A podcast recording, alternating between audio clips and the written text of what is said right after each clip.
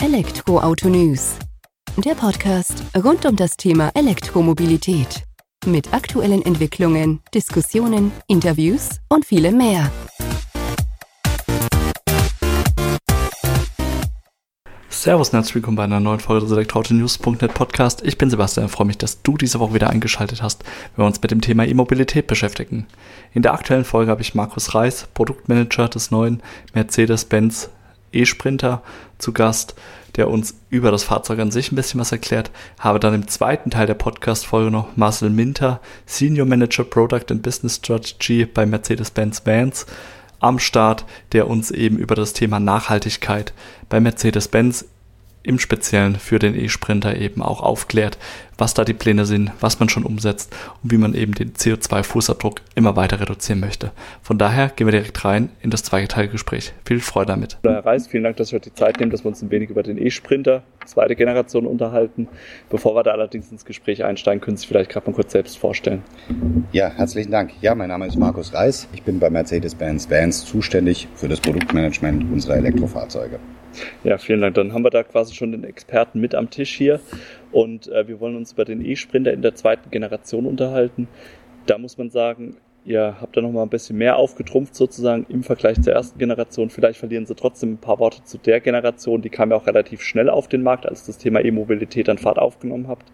Hat euch dann aber auch in Zusammensprache mit den Kunden dazu bewegt, dann relativ zeitnah jetzt ja dann 2023 auch nachzusetzen. Ja, genau. Mit der ersten Generation wollten wir First to Market sehr schnell unseren Kunden eine Lösung anbieten. Damals noch sehr spitz zugeschnitten, insbesondere auf das CAP-Segment, Courier Express Paket, mit den planbaren Routen und, sagen wir mal so, überschaubaren Reichweitenanforderungen. In der zweiten Generation habt ihr euch dann aber auch, ich sag mal, die Kundenwünsche zu Herzen genommen, habt dann eben auch geschaut, dass ihr mehr anbieten könnt. Vielleicht können Sie das mal kurz umreißen, was uns denn jetzt erwartet. Vorher haben Sie gesagt, waren Sie auf dieses eine Segment ein Stück weit eingeschränkt. Wir haben jetzt heute erfahren, dass ihr euch da ja auch geöffnet habt, dass ihr da auch äh, für die Zusammenarbeit mit äh, Bautenherstellern oder Aufbautenherstellern dann eben auch weiter geöffnet seid. Das ist ja, glaube ich, ein großer Pluspunkt dann für den Einsatz der E-Transporter eben in der Flotte oder in Flotten.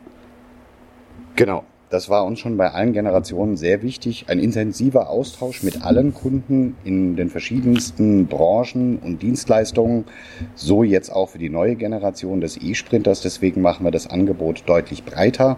Zum einen in dem Thema Aufbauvarianten, Längenvarianten, aber auch in dem Thema Batterievarianten. Drei Batterievarianten bis hin zu 113 Kilowattstunden, dass jeder Kunde das ideale Fahrzeug für sich in unserem Angebotsportfolio findet. Und das war auch so ein Punkt, wo wir vorhin dann hatten, als wir uns die Fahrzeuge hier vor Ort angeschaut haben. Ihr bietet da auch aktive Unterstützung bei der Auswahl des richtigen Fahrzeugs dann für den jeweiligen Einsatzzweck. Genau. Wir möchten, dass jeder Kunde das richtige Fahrzeug für seinen Einsatzzweck bekommt, sei es bezüglich der Reichweitenanforderungen oder auch der Leistungsanforderungen. Wir haben zwei unterschiedliche Motorvarianten. Das ideale Fahrzeug für den idealen Use Case des Kunden. Jetzt haben Sie zwei Motorvarianten schon angesprochen. Von was reden wir da? Also Leistung, die ihr da anbietet? Wir haben einmal eine Leistung mit 100 kW, ähm, sehr stark auf das Thema Effizienz getrimmt. Und wir haben eine Motorleistung mit 150 kW, dort für das Thema Performance, wenn ich mit der maximalen Nutzlast von 4,25 Tonnen unterwegs bin oder einen Anhänger ziehe, ist das die richtige Wahl. Okay, wenn wir jetzt schon bei Motorleistung sind, gehen wir mal direkt zur Ladeleistung dann noch über. Was bietet ihr da für Optionen dann an? Beim E-Sprinter ist es wie bei allen unseren Events, Sie können sowohl AC als auch DC laden. Ähm, auf der AC-Seite haben wir 11 kW Ladeleistung, auf der DC-Seite können wir bis zu 115 kW laden. Das bedeutet jetzt bei der großen Batterie mit 113 Kilowattstunden innerhalb von 42 Minuten ist das Fahrzeug von 10 auf 80 Prozent wieder aufgeladen. Okay, aber der Hauptansatz wird ja auch sein, äh, ich sag mal jetzt bei den innerstädtischen oder Flottenfahrzeugen, die ja auch nicht die volle Reichweite dann ausreizen, äh, dürfte ja der 11 kW Lader dann auch ausreichen. Für die meisten unserer Kunden ist ein Laden im Depot oder auf dem Werkshof zu Hause ähm, vollkommen ausreichend über Nacht. DC-Laden ist insbesondere dann wichtig, zweite Schicht oder ich habe einen Sonderauftrag reinbekommen. Da möchten wir einfach unseren Kunden die Flexibilität bieten. Und da ist die Standard-DC-Ladeleistung mit 50 Kilowatt angegeben, aber es gibt auch noch, eine Upgrade-Möglichkeit eurerseits. Dann. Genau. Genau, wir bieten da den Kunden je nach Bedarf auch hier wirklich der Fokus maßgeschneidertes Fahrzeug, 50 kW Ladeleistung in Serie, optional 115. Mhm. Und das spielt ja auch alles zusammen mit dem Dreiklang, den Sie vorhin genannt hatten, als Sie das Fahrzeug oder die zweite Generation da erstmalig vorgestellt haben. Ihr habt da versucht, Effizienz, Ladevolumen und Reichweite im Dreiklang eben auch zueinander zu bringen. Was für Herausforderungen habt ihr da noch gemeistert oder wo habt ihr da noch angesetzt? Stichworte Thermomanagement, MBUX-System. Äh, vielleicht können Sie dazu noch ein paar Worte verlieren. Genau. Wir haben in der Basis das Fahrzeug in allen Aspekten effizienter gemacht. Beispiel Aerodynamik, ein voll verkleideter Unterboden.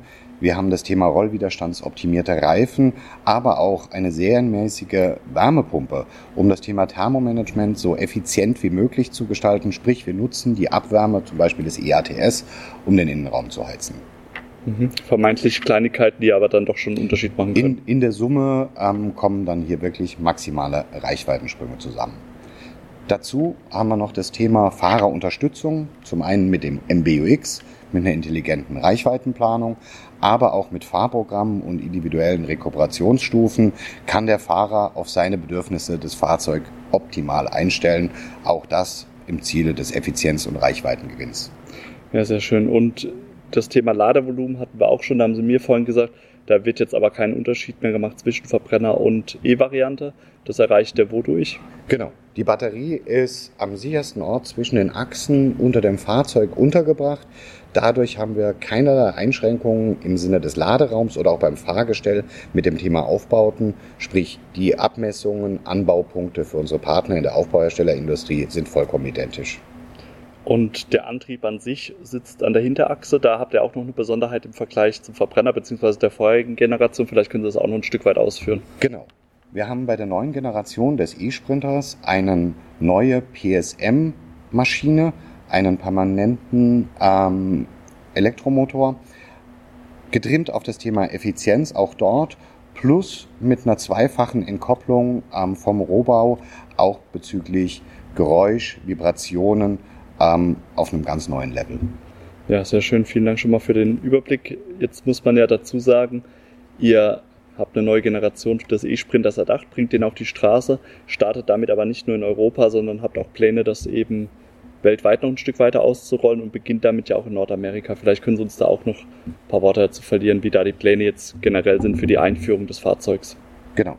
Mit, mit der aktuellen Generation des E-Sprinters sind wir schon in Europa sehr erfolgreich. Wir haben sehr hohe Bedarfe, insbesondere aus dem nordamerikanischen Markt. Das ist auch der Grund, warum wir dort starten werden aber dann darauf folgend sukzessive in Europa und der E-Sprinter ist für über 60 Länder weltweit geplant.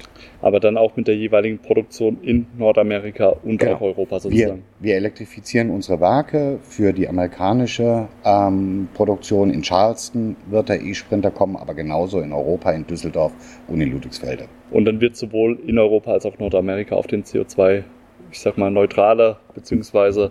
Produktion geachtet eurerseits, oder? Genau. Genau, mit dem Thema Ambition 2039 hat sich Mercedes-Benz zum Thema ähm, Reduktion der CO2-Ziele sehr stark committed. Bereits ab 2022, also sprich ab diesem Jahr, produzieren wir uns in unseren Werken global CO2-neutral. Dann vielen Dank für die Eindrücke, Herr Reis, und äh, ja, die Informationen über den E-Sprinter. Gerne, danke. Vielleicht ist dir aufgefallen, dass Herr Reise eben einen Zahlendreher drin hatte. Natürlich bezog er sich auf das vergangene Jahr. Wenn du die Podcast-Folge hörst, liegt einfach daran, dass wir die ganze Folge schon Ende November aufgenommen haben und ja, zu dem Zeitpunkt im aktuellen Jahr 2022 noch zugegen waren. Das aber, ja, tut der ganzen Sache an sich keinen Abbruch. Von daher steigen wir jetzt auch direkt rein in das Gespräch mit Marcel Minter, mit dem wir uns eben über die Nachhaltigkeitsstrategie von Mercedes-Benz-Vans austauschen. Hallo Herr Minter, vielen Dank, dass Sie heute die Zeit nehmen, dass wir auch das Thema Nachhaltigkeit im Zusammenhang mit den Events von Mercedes-Benz-Vans eben betrachten. Vielleicht stellen Sie sich kurz selbst vor, damit unsere Hörer, Hörerinnen wissen, mit wem wir es denn zu tun haben. Ja, sehr gerne. Mein Name ist Marcel Minter und ich bin bei Mercedes-Benz-Vans verantwortlich für die Produktstrategie und für die nachhaltige Geschäftsfeldstrategie. Und die nachhaltige Geschäftsstrategie, die spielt ja auch eine wichtige Rolle für die Events, für den E-Sprinter, die sozusagen jetzt dann auch in der zweiten Generation auf die Straße kommen. Vielleicht können Sie uns da mal abholen, wie da der aktuelle Stand der Dinge ist, worauf ihr da im Moment achtet. Ja, sehr gerne. Wir haben das Thema Nachhaltigkeit bewusst auch in meinem Verantwortungsbereich der Produkt- und Geschäftsfeldstrategie gebündelt weil, und nennen das ein sogenanntes Guiding Principle, weil wir sagen, dass jede Geschäfts- und jede Produktentscheidung, die wir treffen, letztendlich auch auf Basis der Nachhaltigkeit getroffen werden muss. Das heißt, in jeder Phase unserer Entscheidungen ähm, beziehen wir das Thema Nachhaltigkeit da sehr, sehr eng mit ein. Wenn wir jetzt über Elektromobilität sprechen, dann ist natürlich die Elektromobilität an sich schon ein sehr, sehr guter Schritt in Richtung Nachhaltigkeit. Ähm, wir denken aber da auch wieder einen Schritt weiter und haben uns mit der Ambition 2039 das Ziel gesetzt, bis 2039 CO2-neutral über die gesamte Wertschöpfungskette zu sein. Ähm, weil wenn man sich das Fahrzeug, das Elektrofahrzeug an sich anschaut, dann reduziere ich natürlich mit dem Fahrzeug an sich den CO2-Footprint auf Null, ähm, schiebe aber Teil der Problematik in die Wertschöpfungskette und deshalb ist es so wichtig, dass wir uns wirklich die gesamte Wertschöpfungskette Wertschöpfungskette anschauen. Und das machen wir bei MB Vans sehr, sehr intensiv. Und da ist der Air-Sprinter jetzt ein, ein erster Schritt hin. Und da haben Sie ja auch vorhin gesagt, dass Sie sich da relativ nah oder ja sehr, sehr nah an den ESG-Vorgaben dann eben auch orientieren. Da spielt jetzt auch das Thema Human Rights beispielsweise eine Rolle, wo ihr auch nochmal ein Stück näher an die Materialkette, Lieferkette genau. rangeht. Vielleicht können Sie da auch noch ein paar Sätze dazu verlieren. Ja, sehr gern. Das ist jetzt keine, keine Van-spezifische ähm, Initiative oder Aktivität, sondern eine konzerngetriebene Initiative. Und da schauen wir sehr genau, welche Materialien wir überhaupt in, die, in den Fahrzeugen einsetzen und ähm, übernehmen da auch Verantwortung für die Lieferkette. Das heißt, wir haben uns sehr genau angeschaut, was sind kritische Materialien, auch im Hinblick auf Menschenrechte, und, ähm, und gehen da nach einem, nach einem Plan vor, ähm, welche Materialien wir uns da als erstes anschauen, um die kritischsten ähm, entweder bestenfalls durch neue Technologien zu ersetzen, wenn das aber nicht möglich ist, halt in der Lieferkette sicherzustellen, dass hier die Menschenrechte auch entsprechend eingehalten werden. Gut, äh, das Thema Kreislaufwirtschaft an sich spielt ja auch eine wichtige Rolle in diesem Zusammenhang. Das haben Sie vorhin auch aufgeführt. Ähm, da war ja die Rede davon, dass schon 90 Prozent des Fahrzeugs an sich recycelt werden können. Ihr könnt aber einen geringeren Anteil davon im Moment nur wieder nutzen in Fahrzeugen selbst, setzt dann aber auf die 4R. Ähm, können Sie uns das hier ausführen, was sich hinter den 4R verbirgt und wie da eben der Plan ist mhm. und die konkreten Schritte im Moment? Ja, das vielleicht nochmal, um auf die Zahl kurz einzugehen. Das, ist ein, das verändert sich stetig. Momentan kann man mehr oder weniger sagen, dass man 90 Prozent eines bestehenden Fahrzeugs sehr gut recyceln kann. Wenn man sich aber die andere Seite anschaut, wie viel recyceltes Material man nutzt, um ein Fahrzeug aufzubauen, da bewegen wir uns gerade so bei 30 Prozent mehr oder weniger. Äh, und das ist natürlich zu, viel zu niedrig. Da müssen wir höher werden, äh, müssen wir ähm, deutlich besser werden in der Gesamtindustrie, ähm, um da auch das wirtschaftliche Wachstum vom Ressourceneinsatz ein Stück weit zu entkoppeln. Und ein, ein Fakt ist da die gerade angesprochene äh, drei Rs, das ähm, ist Reduce, Reuse und Recycle. Also wir versuchen natürlich am Anfang möglichst den Ressourceneinsatz gar nicht erst aufkommen zu lassen. Wir haben drei Varianten beispielsweise der Batterie im E-Sprinter. Wenn, wenn ein Handwerker nur eine geringe Reichweite beispielsweise braucht, dann baut er eine kleine Batterie ein, die ist leichter, die braucht weniger Ressourcen, viel effizienter und dadurch sparen wir von Anfang an schon, schon deutlich in Ressourcen und auch Energie. Das hilft in Sachen Nachhaltigkeit. Ähm, das ist zum Thema Reduce. Ein anderes Beispiel ist, dass wir versuchen, möglichst wenige Schalter im Fahrzeug einzubringen und das alles digital zu lösen, weil jeden Schalter, den ich nicht konstruiere, den muss ich später auch nicht produzieren. Ähm, das sind solche Aktivitäten, die wir da haben. Wenn wir jetzt auf die Batterie schauen, auch sehr, sehr wichtig, weil die Batterie ein Bauteil ist, das ähm, sehr, sehr viel Energie in der Herstellung braucht. Und da ist es natürlich wichtig, dass wir dieses Bauteil, das sehr, sehr viel Energie gebraucht hat, auch möglichst lange nutzen. Und da schauen wir, dass wir ähm, A, wenn eine Batterie ähm, fehlerhaft ist, dass wir entweder ähm, schauen, können wir sie reparieren. Das ist das vierte R dann, neben Reduce, Reuse und Recycle, dann das Repair wo wir Batterien im ersten Schritt jetzt in unseren eigenen Werkstätten äh, Kompetenzgrade aufbauen, um die zu reparieren. Äh, wenn das nicht funktioniert, dann wollen wir sie reusen im Prinzip, also einen zweiten Leben zuführen, sei es jetzt als stationärer Energiespeicher beispielsweise. Und wenn das nicht funktioniert, dann haben wir ein, ähm, ein Werk Anfang des Jahres verkündet in Kuppenheim, wo wir mit einem Partner zusammen äh, die Batterien dann professionell recyceln. Und so versuchen wir den Wertstoffkreislauf zu schließen und da möglichst verantwortungsvoll auch mit Ressourcen umzugehen. Vielen Dank für den Einblick und auch, ich sag mal, in der Produktion oder in euren Produktionen haben Sie ja schon aufgeführt, CO2 lokal produziert. Dafür nutzt ihr jetzt auch eigene oder eigenen Grünstrom, wo er auch nochmal ausbaut. Da haben Sie uns von einem ja, interessanten Projekt, das mit 1000 Eigenheimen verglichen wird. Vielleicht können Sie uns da noch ein paar Worte dazu verlieren, genauso wie zu dem Windpark dann. Genau, das ist eine Initiative, die wird auch von unserem Konzern getrieben, die nennt sich 1000 Roofs und da wollen wir Photovoltaikanlagen, äh, Photovoltaikanlagen im Äquivalent zu 1000 Einfamilienhausdächern im Prinzip ähm, ähm, ja, in Eigenverantwortung ähm, montieren in unseren Werken. Das heißt, mehr oder weniger jedes Dach, äh, das technisch in der Lage ist, eine Photovoltaikanlage zu tragen, wird dann da bestückt. Ähm, das ist ein wichtiger Punkt, um äh, selbst grünen Strom zu produzieren und da deutlich unabhängiger zu werden und auch in Sachen CO2-Neutralität den nächsten Schritt zu gehen. Ein anderes Beispiel ist, dass wir einen Windpark ähm, in Papenburg äh, planen, wo wir auch da eigene Windräder an den Start bringen wollen, um da eigenen Grünstrom zu produzieren. Ja, dann vielen Dank, Herr Minter, für die Eindrücke da aus dem Umfeld der Nachhaltigkeit und was er da oder was er sich aktuell bewegt. Und bis demnächst. Gerne. Dankeschön. Das war sehr, sehr schwer, die aktuelle Folge des Elektronews.net Podcast. Ich freue mich, dass du zugehört hast, dass du hoffentlich etwas mitgenommen hast aus der Welt der E-Mobilität. Und wenn du uns dabei helfen willst, das Ganze noch ein wenig mehr unter die Podcast-Hörer zu bringen, hinterlass uns doch eine positive Bewertung bei Spotify und oder iTunes. Dir vielen Dank fürs Zuhören. Ich freue mich, wenn du kommende Woche wieder einschaltest, wenn es weitere Neuigkeiten aus der Welt der E-Mobilität gibt. Mach's gut, bis dahin, ciao.